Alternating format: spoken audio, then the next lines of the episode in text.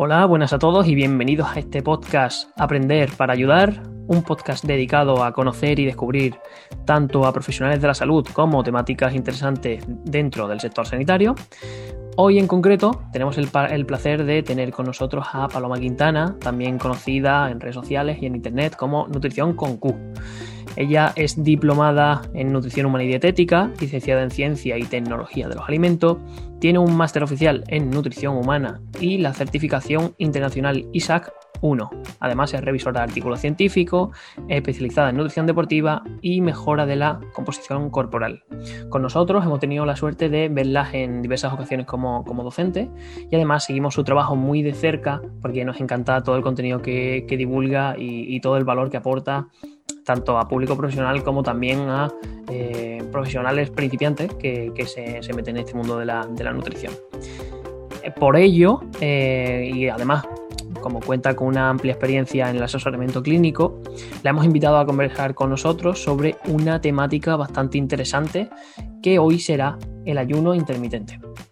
Así que antes de nada, bienvenida Paloma, muchas gracias por hacer un hueco en tu apretada agenda y, venirte un ratín aquí con, con nosotros. Pues muchas gracias, Alejandro. Para mí un placer, bueno, un placer verte de nuevo y colaborar y sobre todo eh, hablar de esta temática que, me encanta. En la, anterior ocasión que estuvimos tratando el tema de, la educación nutricional, bueno, en nuestro, en nuestro curso, eh, pues bueno, algo que a mí me apasiona y creo que dentro de la educación nutricional también es bueno tocar eh, cuestiones un poquito más complejas como hoy en el tema del ayuno o simplemente que están de actualidad para que la gente tenga la información correcta. Además que creo que, bueno, que este tema se está tocando mucho actualmente y, tengo muchas ganas de que nos cuentes pues tu opinión porque sé que aparte del contexto académico tienes el contexto de, internet, de, compañeros, divulgadores que habrán hablado del tema y, me, interesa de verdad un montón ver, ver lo que opinas al respecto. Pero antes de empezar, eh, en este, en este podcast, en este formato de entrevista, pues siempre nos gusta preguntar un poco, eh, antes de, meternos en el tema en concreto, quién es la persona que hay detrás, o sea, quién es Paloma Quintana, tanto a nivel profesional como a nivel personal. Cuéntanos un poco de ti. Pues bueno, eh, a nivel de, de, formación académica, pues ya la has definido un poco la más importante, pero sí es cierto que yo suelo definirme como una apasionada de la vida sana porque realmente me dedico eh, a divulgar en estilo de vida saludable, no solo porque soy nutricionista, a lo mejor eh, si fuera únicamente eso, pues me dedicaría a pasar consultas, me hubiera quedado en la universidad. Realmente a mí me apasiona lo que es el conjunto de estilo de vida saludable, una vida activa, He practicado deporte toda mi vida, eh, diferentes modalidades deportivas, he sido incluso profe de esquí. De hecho, actualmente me encuentro, eh, me encuentro cursando el, técnico superior en acondicionamiento físico. Eh, ya después de muchos años descarté el licenciarme en ciencias de la actividad física y el deporte, también un poco, hoy requiere más tiempo presencial estoy cursando online. Yo tengo diferentes formaciones a nivel deportivo, pero bueno, creo que, mi, línea de estudio, eh, todo el tiempo, el poquito tiempo que pueda dedicar a ella, aparte del estudio que requiere el, propio trabajo, ya por, afición o, bueno, quién sabe también para el trabajo en un futuro, va a ser en línea al, deporte y al ejercicio físico que me encanta. Y bueno, el tema de la divulgación, pues también me define un poco eh, dicho así un poco de forma coloquial entre nosotros, y por eso también te dije que, me encantaba venir al podcast, es que a mí me encanta comunicar y me encanta charlar y me encanta eh, hablar con las personas. Eh, yo tuve también idea cuando estaba, la idea de cursar mi máster oficial fue seguir por la línea del doctorado, que es un poco quizá la que tenemos todos cuando estamos en la universidad, pero yo realmente ni, ni, el trabajo en laboratorio, ni en la investigación, ni siquiera en la docencia a nivel universitario me llamó tanto la atención como lo estaba haciendo eh, el hablar con el público en mis primeros años de consulta. Y también el hablar con el público general en las pequeñas charlitas que yo ya daba a nivel de divulgación o de coles, eh, todas estas em, charlas y talleres que empezamos a hacer de forma gratuita cuando, cuando empezamos a trabajar, que a mí me ayudaron mucho a desarrollarme y yo creo que, bueno, un poco esa soy yo, ¿no? Eh, mi vida personal está muy, muy ligada a mi vida profesional porque yo divulgo aquello que me gusta vivir y que creo que puede ayudar a las personas.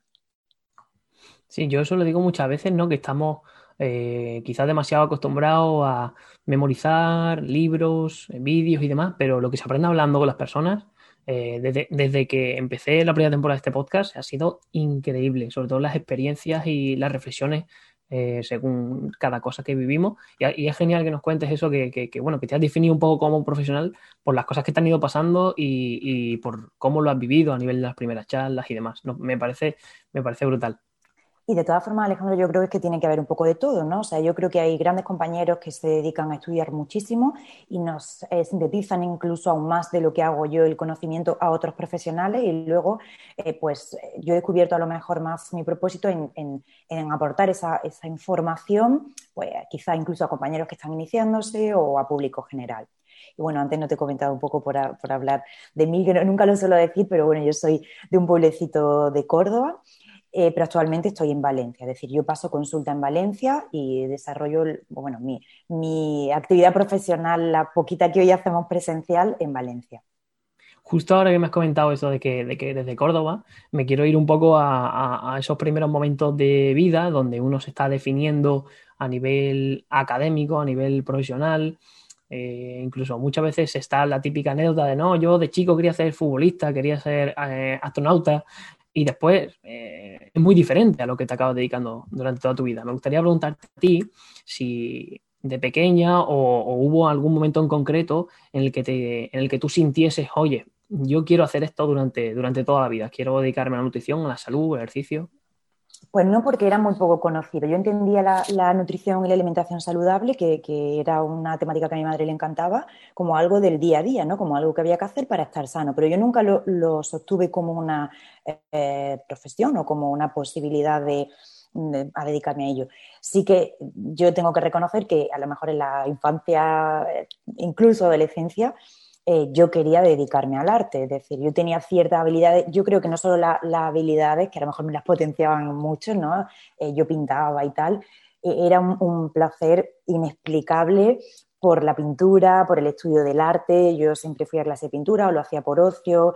Tenía algunos familiares relacionados con el tema y de verdad yo sentía una verdadera vocación incluso por, por libros en los que yo, el protagonista era a lo mejor un restaurador o un escultor, a mí eso me encantaba, o sea, era, era algo que no, no, lo, no lo razonaba, ¿no? Yo de, de, pequeña decía, me encantaría dedicarme a esto, o tener una galería, o tener un museo, o tener eh, un, un, sitio de restauración, eh, pues realmente era lo que más me apasionaba. De hecho, yo me llegué a matricular en Bellas Artes y justo en, el, en los meses de verano cambié de opinión y me matriculé en nutrición. Esa fue un poco la historia. Por aquel entonces sí es verdad que me rondaba la idea de, hacer ciencias del deporte, pero porque yo ya estaba muy metidilla en el esquí. Eh, yo no era, nunca he sido una estrella del esquí, ni mucho menos, pero tenía posibilidad de dar clase y, ya iba a hacerlo, ¿no? Dar clase en, un club de esquí. Entonces, pues yo dije, jolín, mejor me formo en esto porque esto es una pasada, o sea, dedicarte a un deporte que te gusta. De hecho, así lo hice, pero eh, no seguí por esa línea. Bueno, además en Granada, Ciencias del Deporte te, te permite mucho orientarte al mundo del esquí y es un mundo súper bonito y obviamente eso era para mí un sueño, o sea, dedicarme a algo que tuviera que ver con el deporte. Y ahí yo creo que empecé a abandonar un poco el tema de bellas artes, que empecé a verlo más como bueno, había sido algo que había estado en mi vida, lo, veía de una forma, esto siempre puede estar, ¿no? Siempre puedes estudiar arte, siempre puedes pintar, siempre puedes seguir estudiando, siempre puedes ir a museo y formarte en esto, pero dejé de verlo ya eh, cuando tuve que tomar la decisión como algo que, pudiera ser mi trabajo. Para mí era algo muy libre, ¿no? El tema del arte y la pintura y no me decanté por nutrición, que, insisto, fue en segundo de bachiller, escogiendo titulaciones cuando me di cuenta de que existía y me llamó mucho la atención. Justo el otro día comentamos, Paloma, el hecho de que, de que muchas veces tenemos hobbies muy alejados del trabajo, pero que a lo mejor de forma directa o indirecta eh, influyen en, nuestra carrera profesional o en nuestros quehaceres, eh, digamos, académicos. ¿Tú crees que la pintura o el arte o esas actitudes que tú nos decías ha influido a lo mejor, yo qué sé, me imagino, en la definición de tu marca o en algunos aspectos de estos? Sí, eh, quizá a lo mejor dicho así, pues se podría pensar que, a nivel de diseño mi marca o mis redes pudieran estar un poquito mejor. Creo que mm, e, el tipo de, arte al que yo me dedicaba o me gustaba, eh, pues a lo mejor era algo más eh, libre y a nivel de diseño gráfico yo no, he seguido formándome ni, ni, ni me he formado de ninguna forma. Bueno, puede tenerla, a lo mejor la estética que a mí me gusta cuidar en, en redes o que me guste precisamente eso a nivel de fotografía o de composición o hiciera un poco eh, eh, habituarme a usar Instagram cuando, cuando Instagram no tenía ningún fin eh, ni de publicidad, ni de divulgación, ni académico, ni nada. Es decir, Instagram empieza a usarlo porque te gusta un poco plasmar eso. No sé, quizás más a lo mejor en mi, en mi vida de universitaria y de estudio, porque yo siempre, bueno, para estudiar yo siempre he utilizado técnicas muy creativas y esto es un poquito más rebuscado contarlo, pero sí es verdad que yo he estudiado bastante, ¿no? Luego estudié tecnología de los alimentos. Yo siempre, yo nunca he sido de estudiar así de, codo, yo siempre he elaborado pues eh, trabajos, esquemas. Eh, me ha gustado el momento de estar estudiando porque lo he relacionado con ese con esa habilidad de crear o hacer mi esquema o de a lo mejor eso sí me hizo eh, pues estudiar que de alguna forma relacionarlo pero no a nivel de mi tarea profesional a día de hoy. Ahí no, no le vería tanta relación. Sí, que a lo mejor ha sido algo como más indirecto, pero que, ha, participado 100%. Bueno, pues eh, ahora que te conocemos un poco más, vamos a meternos en la temática y a mí eh, me gustaría, y creo que a todos los que nos están escuchando también, saber por qué has elegido esta temática de ayuno intermitente. ¿Por qué cuando estuvimos hablando y dije, Paloma, pues mm, el tema que, que a ti te guste más y me propusiste este, ¿por qué? Hombre, principalmente porque he visto que vuelve a estar en auge y como llevo tantos años familiarizada con, el tema eh, y de repente resurge eh, casi con los mismos errores y, en torno a los mismos mitos que, yo vi en su momento, incluso más diría, ¿no? Porque como ahora estamos, el mundo de la información eh, crece de manera exponencial, es como más información, más se tergiversa y más se puede confundir a la población, ¿no? Y sin duda a mí me gusta porque eh, sin apenas información, cuando, cuando fui conocedora de todo esto, pues noté que era muy sencillo, que era una forma para mí muy sencilla de implementar ciertos buenos hábitos y luego en la consulta me di cuenta que es una forma muy sencilla de conseguir según qué cosas que ahora veremos. Entonces, pues la simplicidad, la lógica en relación a nuestra fisiología y nuestra evolución pues me, hizo que me llamara mucho la atención. Y me sigue dando un poquito de coraje, digámoslo así, que por eso lo he elegido, que siga habiendo pues demasiadas tonterías en torno a, este tema. Para, desvelar un poco eh, la temática, ¿puedes contarnos rápidamente? Porque creo que a nivel a grosso modo casi todo el mundo sabe lo que es ayuno intermitente, pero si nos puedes comentar así una breve definición sobre él y lo que me, resulta inclusive más interesante, el por qué crees que se habla actualmente tanto de él y, cuáles son las principales, digamos, errores o cuáles son los principales beneficios que puede aportar esta estrategia. Vale, pues definido de forma muy simple, así eh, con mis palabras, el, ayuno como tal, eh, no el ayuno intermitente, el ayuno como, como tal es la no ingesta em, calórica en el cuerpo, ¿no? es decir, es mantener al cuerpo sin ese sustento de alimento sólido, bueno, líquido que contenga calorías. Por tanto, el ayuno intermitente, como indica em, esa composición de palabras, pues vendría a ser el, la no ingestión de alimentos calóricos durante un periodo concreto. El, llamarlo intermitente es porque se alterna con periodos en los que sí comemos. ¿no? Cuando hablamos de ayuno en general, pues bueno, no, le ponemos un límite, ¿no? Tendríamos que decir ayuno de tres semanas, ayuno de tres días, que sería no ingerir calorías en tres días. Entonces, el ayuno intermitente se establece como esa ventana de intermitencia de comida, no comida, a lo mejor por días o incluso en horas durante el día. Y creo que se habla eh, hoy día tanto de él porque bueno, porque a la población está un poco sedienta de, soluciones mágicas o rápidas, bien para cuestiones de salud, pero sobre todo para eh, la pérdida de peso o la pérdida de grasa. Y siempre se busca algo alternativo y un poco más rápido, más potente, digamos, que lo convencional, que viene a ser cambiar un poquito los hábitos de alimentación, comer un poco mejor y aumentar nuestra actividad física, que va implicado, además con todo esto aún más. Y como eso es lo de siempre y suena a eh, tener que realizar un esfuerzo sostenido en la mente de las personas ¿eh? y tener paciencia, eso nos gusta. Es decir, algo así tan sencillo, tan poco llamativo, que me requiere un esfuerzo constante en el tiempo y sostenerlo, ¿no? porque todos sabemos que generar un déficit calórico así un poquito más pequeño a través de mejorar los hábitos de alimentación y aumentar la actividad física requiere de paciencia para, bueno, para a lo mejor em, eh, compensar o equilibrar un poco el, el exceso de, grasa corporal que hayamos podido acumular. Y eso nos gusta, ¿no? Decirle a la gente en el mundo de la inmediatez que tiene que hacer eso y que es para toda la vida, pues no llama nada la atención. Preferimos que, eh, nos cuenten que, que durante tres semanas vamos a hacer eh, dietas cetogénicas y que ya luego brevemente la, asociamos con el ayuno intermitente o que durante dos días tengo que no comer esto, yo prefiero hacer ese sacrificio dos días porque no quiero complicarme y lo quiero rápido. Creo que esa es la motivación y sobre todo que cuando vuelva a estar de moda, pues eh, unas cosas se alimentan a otras y se busca pues bueno, esa, publicidad que no está mal y es por eso que, cuando se, se, habla o incluso se crea un poco de polémica, con algún tema, como ha pasado recientemente, pues vuelve a salir un poco a colación. Sí, además que mm, sigue siendo una estrategia nutricional que realmente no es dejar de comer y ya está, ¿no? Sino que hay que tener muchas más cosas en cuenta y, claro, eh, el hecho de, como tú decías, esa sobreinformación por todos lados, que ahora hay un intermitente está hasta, hasta en la sopa, está yo creo, hace que mucha gente lo pruebe sin tener ciertas consideraciones que, por ejemplo, un profesional de la nutrición le diría o le, comentaría, oye, mira, ten cuidado con esto, o no vayas a comer esto después de un ayuno, o mm, ciertas cosas que no están pasando. Entonces, eh, también se está creando y creo que una opinión muy extremista, tanto es buenísimo como es malísimo, porque yo lo he probado y mira lo mal que me ha ido, que me ha hecho un efecto rebote, que tal, que cual, claro, eh, son, son cosas que pasan, ¿no? Y, que por desgracia pues sufre mucha gente cuando se da demasiado bombo a algo que tiene que pautarte un profesional específico y que, que sepa, que sepa de ello, ¿no? Pues sí, Efectivamente, eh, al final lo que, busca la población es, como te digo, un atajo y realmente el ayuno intermitente, aunque he mencionado que es algo muy simple, efectivamente, si te acompaña un profesional, eh, todo va a ir mejor y vamos a evitar esos efectos contraproducentes. No porque no sea em, lógico o incluso el ser humano debería de poder practicar un ayuno intermitente de forma intuitiva, sino porque el entorno en el que vivimos ni te tiene adaptado al ayuno intermitente ni te va a permitir hacerlo correctamente.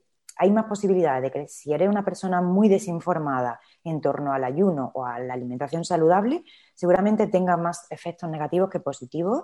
Y esto creo que es la primera vez que lo digo porque lo he visto, porque lo he visto últimamente y, claro, el entorno no favorece el que estés horas sin comer y si lo estás, luego va a favorecer que las elecciones dietéticas que hagas no sean las correctas. Entonces, hay mejor estar acompañado y guiado por un profesional en estos temas.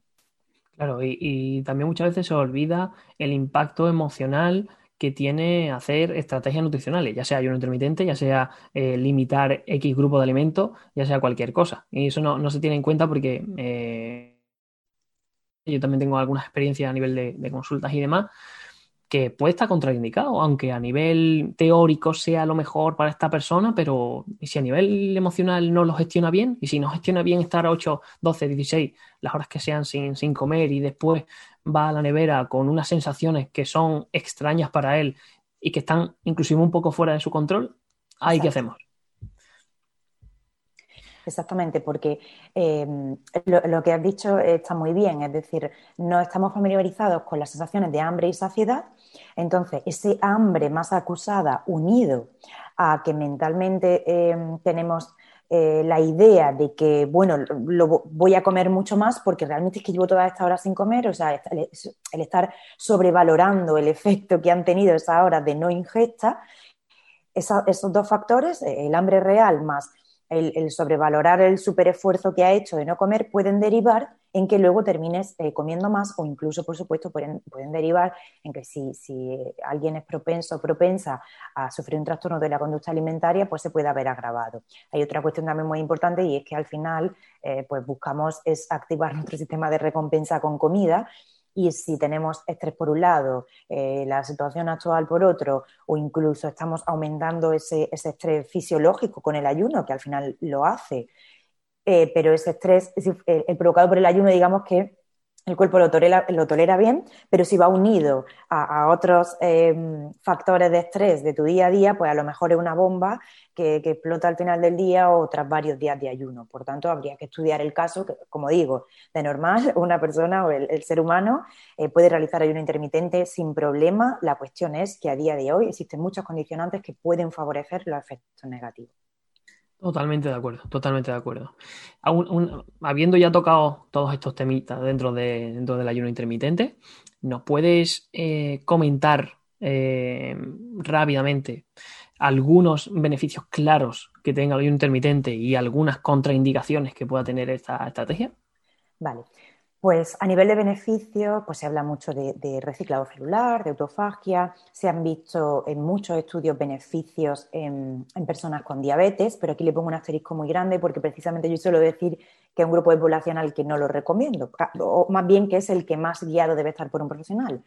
Diabéticos tipo 1 y tipo 2, sobre todo se han visto en, estudios con diabéticos tipo 2 que se puede ver precisamente pues, esa em, mejora de la, de la enfermedad. A su vez, obviamente los estudios que yo más he revisado han sido aquellos que asocian el ayuno intermitente con la pérdida de grasa.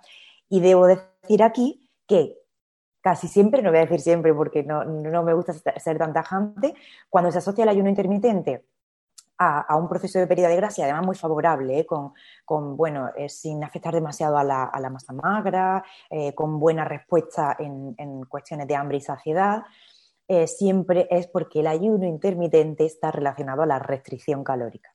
Y esto, Alejandro, es lo más importante que quiero decir, porque en relación al ayuno intermitente y la pérdida de grasa, la pérdida de peso, que es lo que todo el mundo al final quiere, quiere escuchar, o bueno, casi todo el mundo, y es que eh, los beneficios están asociados a esa restricción calórica, es decir, a que se genere un déficit calórico y la persona, pues obviamente termina reduciendo el porcentaje de grasa. Por tanto, si una persona percibe que tras las horas de ayuno intermitente, en la hora de alimentación, tiene una ingesta excesiva y no se está dando esa restricción calórica, pues seguramente, aunque sí hay algunos eh, beneficios que pueda tener, ¿eh? aunque no se esté en déficit calórico, ya hay a nivel fisiológico y de, digamos, entre comillas, de descanso del sistema digestivo que pueden estar bien, incluso de, ese, de estar más alerta por la mañana, cuando estamos en ayuna, a pesar de lo que la gente pueda pensar, eh, por cuestiones hormonales también, estamos más alerta, más activos, no, para nada eso de eh, no desayunar y, estar luego decaído a lo largo de la mañana, no es así, realmente es al revés. Por cierto, estoy en ayunas eh, ahora mismo. eso sí que a lo mejor se puede ver aunque no esté esa restricción, pero eh, para la pérdida de grasa tenemos que, tener claro que el déficit calórico debe ser la base. Por tanto, si no, si, si la hora de alimentación notamos que comemos más o comemos peor, yo animaría a la persona a eh, plantearse pues, otra forma de distribución de comida, a lo mejor hacer un ayuno más cortito, un ayuno nocturno normal, cenar simplemente un poquito antes y ya está. Y a nivel de contraindicaciones, me has preguntado también. Pues precisamente, eh, además de que bueno, las contraindicaciones más llamativas a, nivel de estudios pues, están asociadas a ayunos pues, muy agresivos que no son los que la población está realizando hoy día, es decir, pues ayunos de varias semanas, eso sí que puede eh, tener consecuencias fisiológicas muy graves. Pero yo eh, lo que diría que, que, veo que es la, la problemática más grande que puede tener el ayuno en la población, ya digo, aquí también me baso en la propia experiencia, en lo que veo, en lo que leo, en lo que veo que habla la gente, en lo que escucho de mis pacientes, es que se utilice el ayuno como método compensatorio o que se utilice el ayuno para llevar una anarquía dietética. Es decir, que diga, no, yo es que hago ayuno porque estoy picoteando aquí hasta ahora o utilizo el ayuno porque no, ni como ni desayuno, pero de la máquina de vending me he cogido esto y luego llego a casa y unos días ceno, otros días no ceno. Al final, ese desorden dietético en la mayoría de las personas eh, obviamente eh, puede causar deficiencias nutricionales, deficiencias en proteína, eh, generar trastornos de la conducta alimentaria, provocar pérdidas de masa muscular. En definitiva, es que sea una una excusa para, el desorden, ¿no? Yo soy muy fan de la planificación en dietética, tampoco tiene que estar la gente comiendo los gramos que tocan a la hora que toca, pero creo que en el mundo en el que vivimos, con respecto a la alimentación y al ejercicio también, debe estar planificado, porque ni el ejercicio nos sale intuitivo ni el comer bien no sale de forma intuitiva. El, entorno nos impulsa a, a, no movernos, a no hacer ejercicio y a comer mal. Por tanto, hay que planificarlo. Y si el ayuno intermitente va a servir para que todo esté sin planificación, eh, va a ser el, efecto más negativo que puedo, que puedo encontrar. Y bueno, y como efecto más positivo, que no te lo he, concluido antes, en relación a la pérdida de grasa, el, ayuno más, el efecto más positivo del ayuno es que desbanca un poco la idea de las personas de que deben estar comiendo a, toda hora y lo que suele borrar la gente de su mapa dietético es el picoteo. Entonces, ya, ya en sí mismo, eh, así,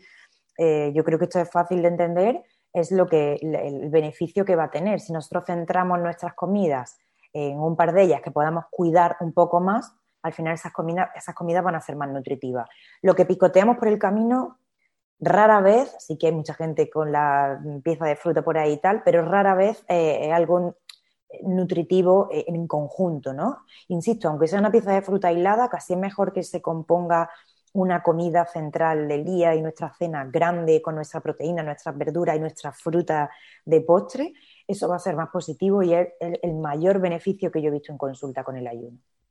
Sí, por, poner un ejemplo, Paloma, eh, no sé si te sonará, seguramente de alguna vez que la has escuchado, que te han dicho, no es que el nutricionista me quita el pan.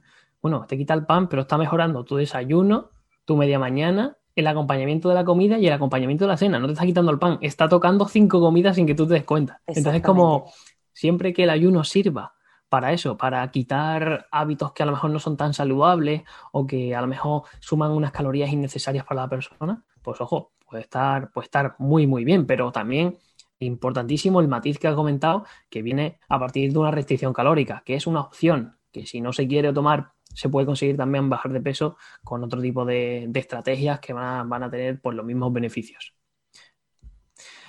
Em, en este podcast y también en las formaciones que nosotros damos dentro de la escuela, a nuestros alumnos y a nuestros oyentes nos gusta mucho escuchar las experiencias tanto clínicas como personales también, porque al final nos acercas un poco la teoría a la realidad. Entonces a mí me gustaría preguntarte ahora si tienes alguna experiencia que te haya marcado a nivel de consulta tanto aplicando ayuno intermitente como para cualquier paciente, o puede ser para ti, para un familiar, que nos puedas contar y diga, va, es que eh, esta situación fue buenísima, la progresión de esta persona estuvo muy bien, o al contrario, mira, intentamos hacer esto y salió mal por esto, por esto, por esto, pero aprendimos mucho. Nos interesaría conocer algún, alguno de estos aspectos.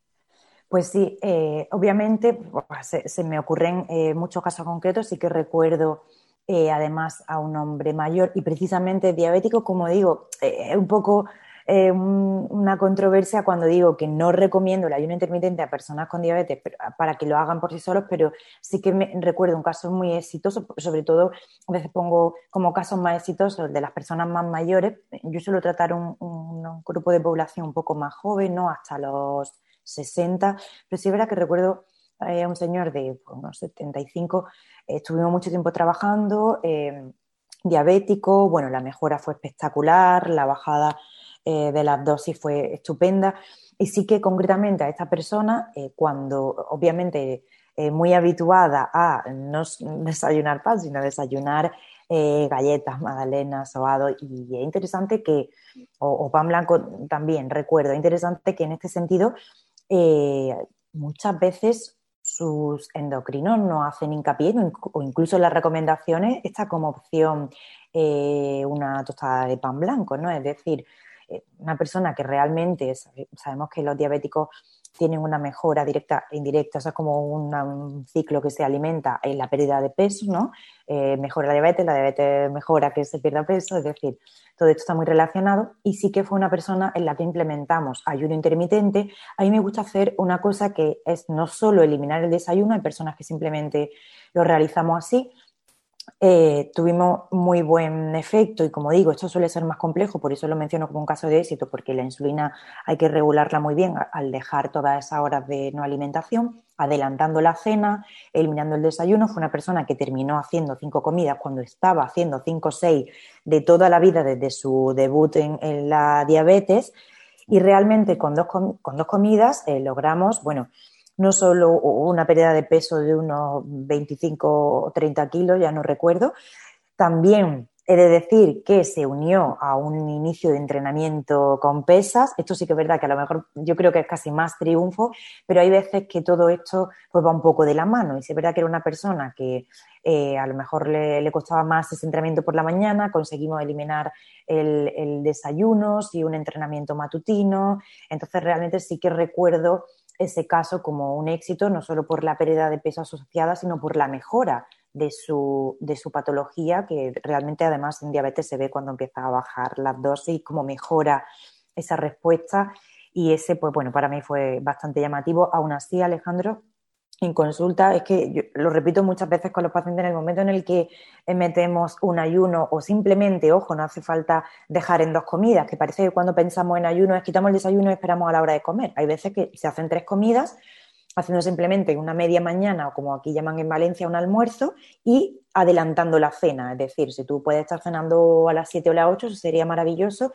Y eso casi siempre está asociado, obviamente, yo, lo veo, que soy la que hace los cálculos, el paciente no, tiene ni idea a nivel calórico ni nada, pero yo veo como es que eh, drásticamente se, genera un déficit calórico en la persona. De hecho, hay veces que cuando asociamos ayuno intermitente, yo les, eh, animo a que coman un poquito, eh, una vez ya instaurado ¿no? esa buena percepción de hambre y saciedad, coman un poquito al ad libitum, a placer, las verduras y la fuente de proteína en las comidas, en las cenas, eh, una o dos piezas de fruta si le apetece, porque aún así, una vez quitado esa primera comida, habiendo centrado en tres o en dos, eh, hay un poquito de más margen para comer hasta quedar bien saciado en la comida central del día, y eso es muy importante.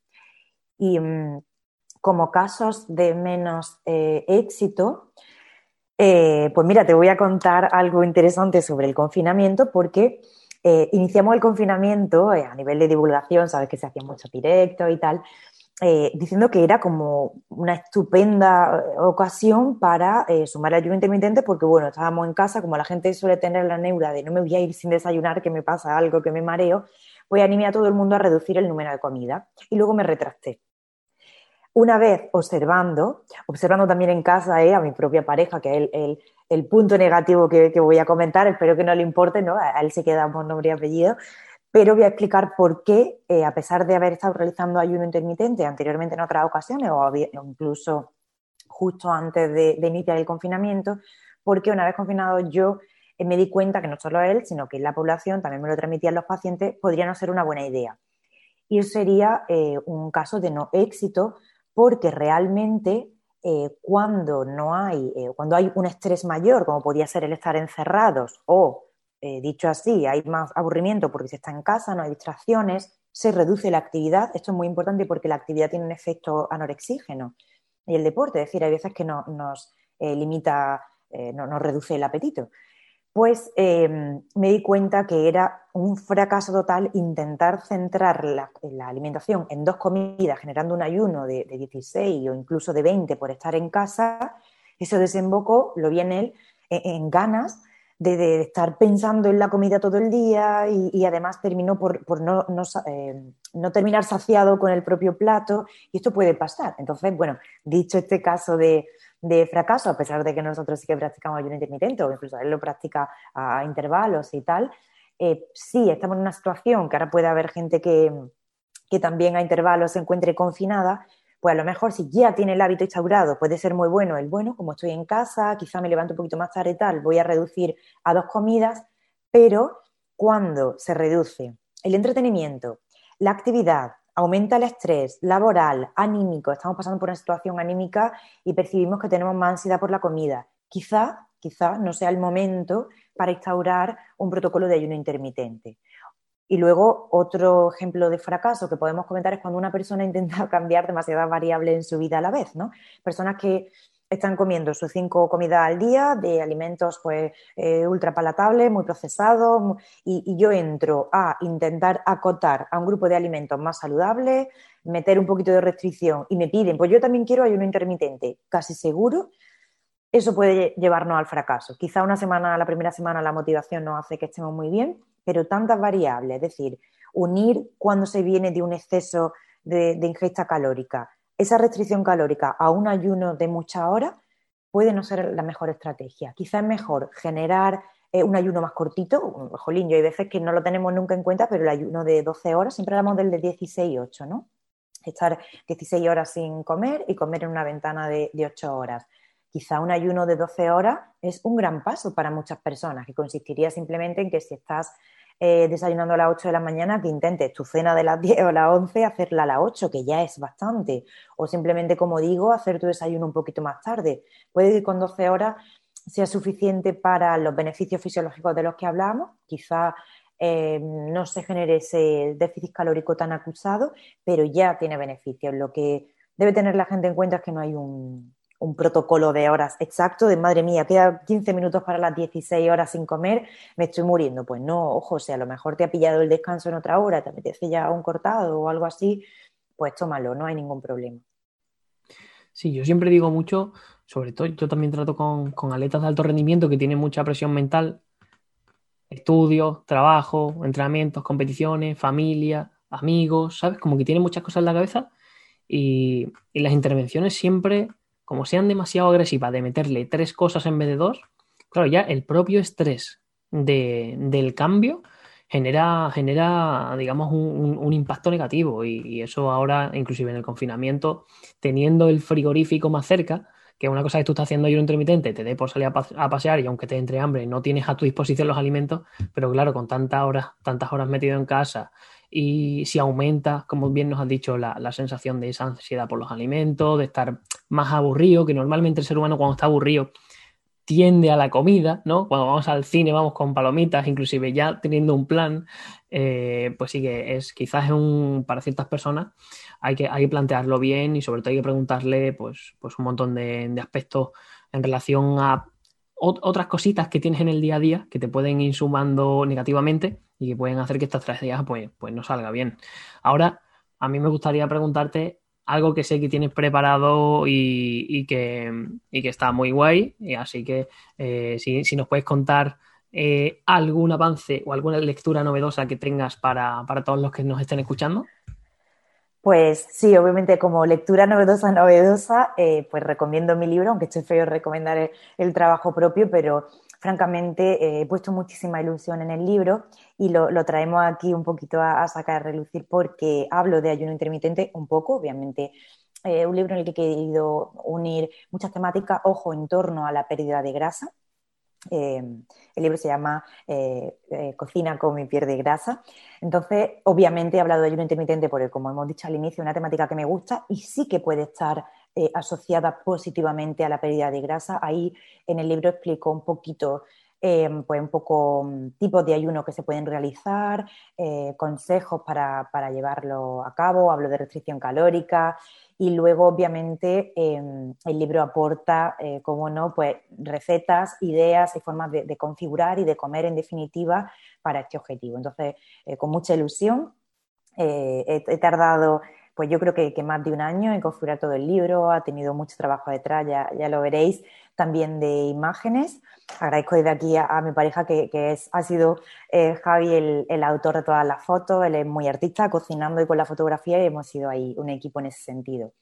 Así que bueno, eh, más adelante si quieres charlamos eh, en otra entrevista más de la pérdida de grasa, podemos charlar eh, del libro pero francamente espero de verdad que guste mucho y que, bueno, que aprendáis, que os entretengáis, que también tiene esos fines de entretenimiento que yo he puesto toda, toda mi ilusión.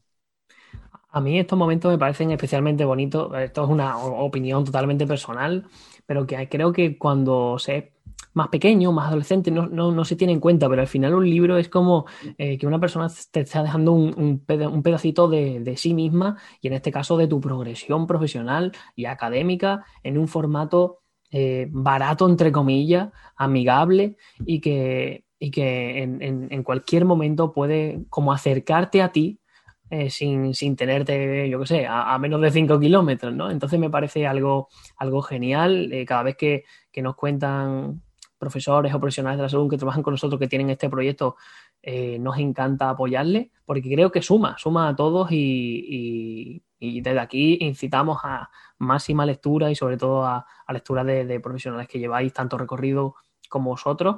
Y también te digo que nosotros en la, de todas las recomendaciones que nos dais las, las dejamos en, en, la descripción de este podcast, así que eh, dejaremos también el enlace al, al, libro, ¿vale? Para que todo el que escuche pueda, pueda ir a verlo, echarle un ojo y si se anima a comprarlo y leerlo y sobre todo que te des una opinión, que yo creo que eso es, es genial, y. Y, y, siempre ayuda.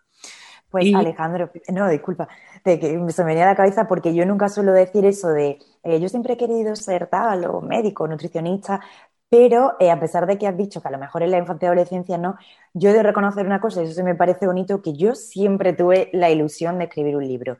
Eh, yo he sido muy, lectora, sobre todo yo creo ahora, ahora con todo esto de, de, de las redes, de, las series, total, creo que se lee menos, pero yo he leído mucho desde muy pequeña y me acuerdo en mi primer año de carrera que, que, me volví un poco loca ¿no? en la lectura de libros más eh, académicos, pero también en libros de divulgación y yo siempre dije, e, es que mi sueño sería escribir un libro y a día de hoy yo sé que eh, para, pues, pues, a lo mejor en el mundo en el que vivimos pues no es algo que goce de mucho valor, ni siquiera que, que te repercuta mucho a nivel económico, pero francamente era algo que a mí a título personal me hacía muchísima ilusión y además un libro en papel porque yo escribo mucho, ¿no? Escribo mucho eh, para, para, otras personas o en mi propio blog y hay, mm, hay mucha información escrita en Internet, pero me encanta el libro en papel. Yo, mm, o sea, yo no, no, salgo de casa si voy a pasar la noche fuera y no me echo un libro. Casi que te diría que llevo muchos años leyendo únicamente solo eh, temáticas de nutrición y entrenamiento, pero intento de vez en cuando también cogerme algún clásico o algún libro que me hayan recomendado. Eh, pocas veces lo hago, pero hay veces que me releo algún libro que, me haya gustado. Eh, entonces, sí que es verdad que, es un punto que a mí me, hace especial ilusión. Yo creo que de lo que más, de, toda mi carrera profesional, yo te diría que esto es lo que más ilusión me hace, aún siendo una cosa pequeña, yo, lo sé. Bueno, no, pequeña según se mire, pero que realmente creo que, es algo bonito, ¿no? Entonces, muy satisfecha con el trabajo. Y antes de, antes de empezar esta entrevista, nos comentabas también que en relación a lectura recomendada también había algo en el libro, ¿no es así?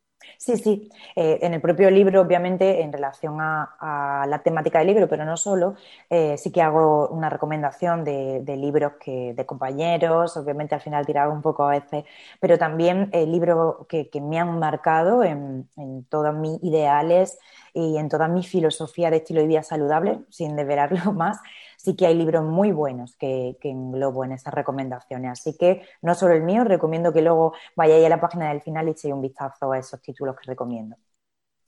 Y aparte, aparte del libro, todas las personas que te estén escuchando y que, no, y no te conocieran, ¿dónde pueden encontrarte como profesional, tanto en redes sociales, internet, consultas, lo que quieras? Bueno, pues tanto eh, en Instagram como en Twitter soy Nutrición con Q. En Facebook tengo mi página, que es Paloma Quintana Nutrición con Q, es decir, con Nutrición con Q me encontráis por todos sitios. Y luego está mi web un poco más personal, que es palomaquintana.es, que está ligada a otra web que, es nueva, en nuestra web de equipo, que es nutricionconcu.com. Eh, podía encontrar contenido en las dos. Y que es verdad que con la web de equipo he querido un poco dar voz a toda la gente que, está en el equipo de Nutrición con la gente que, va entrando, la gente que hace prácticas conmigo, ¿no? que sea una forma también a veces de dejar su huella, de precisamente yo le animo mucho a, lanzarse a la piscina de escribir y les animo, hay veces que, lo tienen que hacer obligatoriamente, al menos uno, me escriban eh, un artículo en el que podéis ver eh, con, su, con, su, autoría, por supuesto, podéis leer contenido no solo mío en la web de Nutrición con Q, podéis ver todas nuestras recetas, eh, sí que están en esa web. Y como digo, mi web un poco más personal, en la que hablo eh, pues un poco de, más de, mí, están mis artículos y también un poco la, contratación directamente conmigo se hace a través de, mi web, de palomaquintana.es y la de equipo en nutricionconcu.com. Ahí ya encontráis todo.